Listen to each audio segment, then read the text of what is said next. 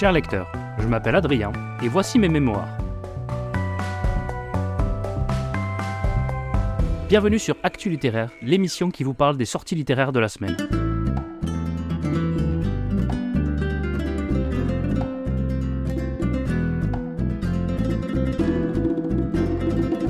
Bonjour à tous.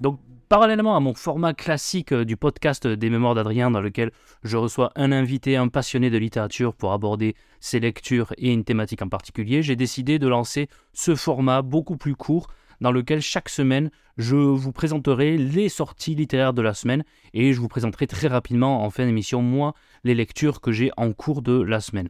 Euh, je vais vous le faire ça sous forme de plusieurs parties, une partie histoire, une partie roman, une partie philosophie, puis enfin, vous le savez, une partie euh, bande dessinée et manga. Et on va commencer de suite avec la partie histoire. Et pour les sorties historiques de la semaine, je vais commencer par euh, un livre qui sort le 1er mars. Donc ça sort chez Passé Composé, ça s'appelle 8 jours en mai, et c'est écrit par Volker Ulrich. Euh, ça évoque la période entre le 30 avril 1945 où les soviétiques débarquent à Berlin, le suicide d'Hitler et le 8 mai 1945 où finalement les Alliés obtiennent la capitulation de l'Allemagne. Et donc ça évoque cette courte période de 8 jours. Je pense que ça doit être vraiment passionnant. Également chez Passé Composé le 1er mars la sortie de la biographie de Charles Bonaparte, le père de Napoléon Ier, par Michel Verger-Franceschi. On passe aux éditions Perrin avec un ouvrage qui s'appelle Les grands ministres des Habsbourg du XVIIe siècle, la chute de l'Empire. Donc là, ça va évoquer, à travers les portraits des plus grands serviteurs euh, de l'État euh, de l'Empire des Habsbourg, l'histoire donc de l'Empire des Habsbourg. Euh, Perrin avait publié il y a deux ans un excellent ouvrage sur l'Empire des Habsbourg. Déjà, ben là, il continue à travers cette fois-ci le portrait de ses plus grands serviteurs. Chez Talandier, dans sa collection texto, dans sa collection poche, écrit par Georges-Henri euh, Soutou, on a un ouvrage qui a l'air très intéressant qui s'appelle La guerre froide de la France. Donc vraiment la guerre froide, mais ciblée sur le cas français. Chez Talandier également, écrit par Laurent Joly, le cas d'Arquier de Pellepoix, vous savez, ce fameux commissaire général aux questions juives de 42 à 44, antisémite, euh, fasciste, collaborateur. À travers le portrait de cet homme, l'histoire, je pense, de l'antisémitisme et du fascisme en France dans les années 30 euh, et 40. Et puis enfin, un petit ouvrage peut-être un peu plus euh, léger. Ça s'appelle Je lis les hiéroglyphes. C'est écrit par Jean Capard et c'est aux éditions Walden et Wittmann. Je pense que c'est une initiation pédagogique et euh, assez euh, divertissante pour débuter dans la lecture des hiéroglyphes. Voilà pour la partie histoire. On va passer de suite à la partie roman. J'ai sélectionné une dizaine de romans environ parmi les sorties de la semaine. Pas forcément que des romans qui sont dans mes goûts, mais des romans qui peuvent parler à, tout le monde. Et tout d'abord, une réédition aux éditions des Belles Lettres, et ça, ça fait vraiment plaisir. Chronique de la vie qui passe. Donc, c'est un recueil euh, de prose publié par Fernando Pessoa, ce grand auteur, ce grand poète euh, du XXe siècle. Ensuite, on a aux éditions Charleston un ouvrage qui s'appelle Le dernier sommeil de l'ours, écrit par Sophie Jomain. Et là, ça parle d'une fille qui retourne en Alaska pour essayer de refaire revenir sa mère en France parce que ses parents étaient partis en Alaska pour y vivre, sauf que le père décède. Elle a des rapports très conflictuels apparemment avec sa mère et donc elle veut absolument la convaincre de revenir en France.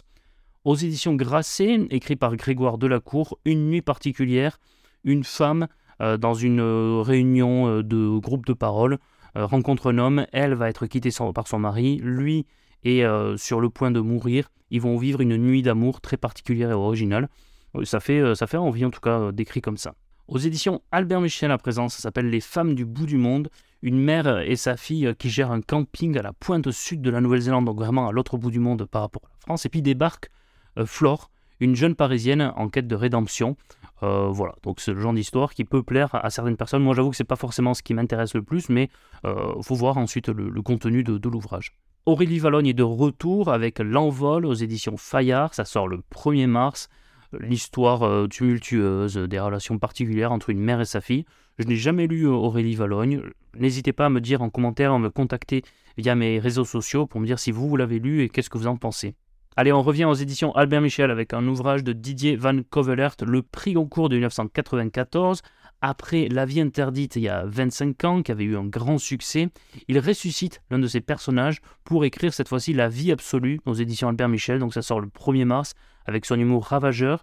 Je n'ai pas lu La vie interdite, donc je ne sais pas si je peux lire celui-ci avant de, lire le précédent, mais dit comme ça, je trouve ça euh, plutôt drôle, plutôt comique. Prochain roman, il est écrit par Alice Fernet, qui est pour moi l'une des plus grandes autrices contemporaines. Ça s'appelle Deux Innocents et ça sort chez Actes Sud le 1er mars. Et on va suivre euh, le destin de, Claire qui euh, officie dans un établissement associatif où l'on tente de mettre sur les rails de la vie active des jeunes gens en grande difficulté. Donc ce genre de roman très poignant qui doit être bouleversant avec l'écriture de Alice Fernet euh, très, très passionnante. Un roman qui m'intéresse beaucoup, ça s'appelle La promesse du Nil, édité par Albert Michel, ça sort le 1er mars et c'est écrit par Sophie Talmen que je n'ai jamais lu jusqu'alors. Et on suit le destin croisé de Alexis qui a été médecin humanitaire pendant 8 ans, qui revient blessé, qui est originaire de Bretagne. Et sur l'île de Groix, on a Yann qui est médecin de famille et qui doit s'absenter temporairement. Et donc ce destin croisé entre ces deux médecins, le roman est apparemment une ode à la fois à la Bretagne mais à la médecine des campagnes, donc il m'intéresse doublement. Ah, là on passe à un monument euh, Steinbeck, qui est édité dans la collection prestigieuse de Gallimard euh, La Pléiade. Donc la Pléiade de Steinbeck, ça sort le 2 mars. Et à l'intérieur, on va trouver des ouvrages passionnants, notamment sa trilogie du travail, euh, En un combat douteux, Des souris et des hommes et Les raisins de la colère, mais aussi son autre grand chef-d'œuvre, À l'Est d'Éden, qui est plutôt le roman de, la maturité. Donc si vous n'avez jamais lu Steinbeck, bah, je pense que cette collection La Pléiade, elle est parfaite pour découvrir l'ensemble de son, de son œuvre romanesque. Un autre romancier très populaire, mais que moi pour l'instant je n'ai encore jamais lu, Michel Bussy, aux presses de la Cité, euh, sort trois vies par semaine. On retrouve un cadavre, sauf qu'on se rend compte que l'homme en question avait trois noms, trois vies, trois métiers. Voilà. De là démarre l'intrigue du nouveau roman de Michel Bussy. Dites-moi si vous, ça vous intéresse. J'avoue que c'est pas forcément l'œuvre vers laquelle je me dirigerai en premier. Allez, j'avais envie de faire de la place un peu à la poésie, parce que c'est vrai qu'en France, on a une grande tradition euh, poétique dans notre histoire. Mais c'est vrai qu'aujourd'hui, les livres qui euh, sortent de la poésie ne sont pas forcément les plus vendus. On n'en parle pas beaucoup ni dans les, médias. Donc j'avais envie de mettre en avant cet ouvrage aux éditions L'Iconoclaste qui sort le 2 mars de Lilian Assaïn, Des choses sans importance. Donc déjà le titre, je trouve assez merveilleux. Et donc euh, Lilia Assaïn va observer euh, à travers ses différents poèmes les choses de la vie. Ça m'intéresse beaucoup, c'est un ouvrage que moi j'ai très envie de, lire. Et enfin, un dernier roman, ça s'appelle Le Passager par Connacht McCarthy, le maître, l'un des maîtres du roman noir contemporain, et ça sort le 3 mars aux éditions de l'Olivier. Voilà, j'en ai terminé pour les romans, on passe à la partie philosophie. Et pour commencer, un des philosophes les plus célèbres de l'époque, André Comte-Sponville, ça s'appelle La clé des champs et autres impromptus, ça sort aux éditions du PUF. C'est des textes brefs que lui-même présente comme euh, résolument subjectifs et écrits sur le champ et sans préparation. On passe à un classique, L'art d'avoir toujours raison de Arthur Schopenhauer, qui est à la fois pertinent et drôle.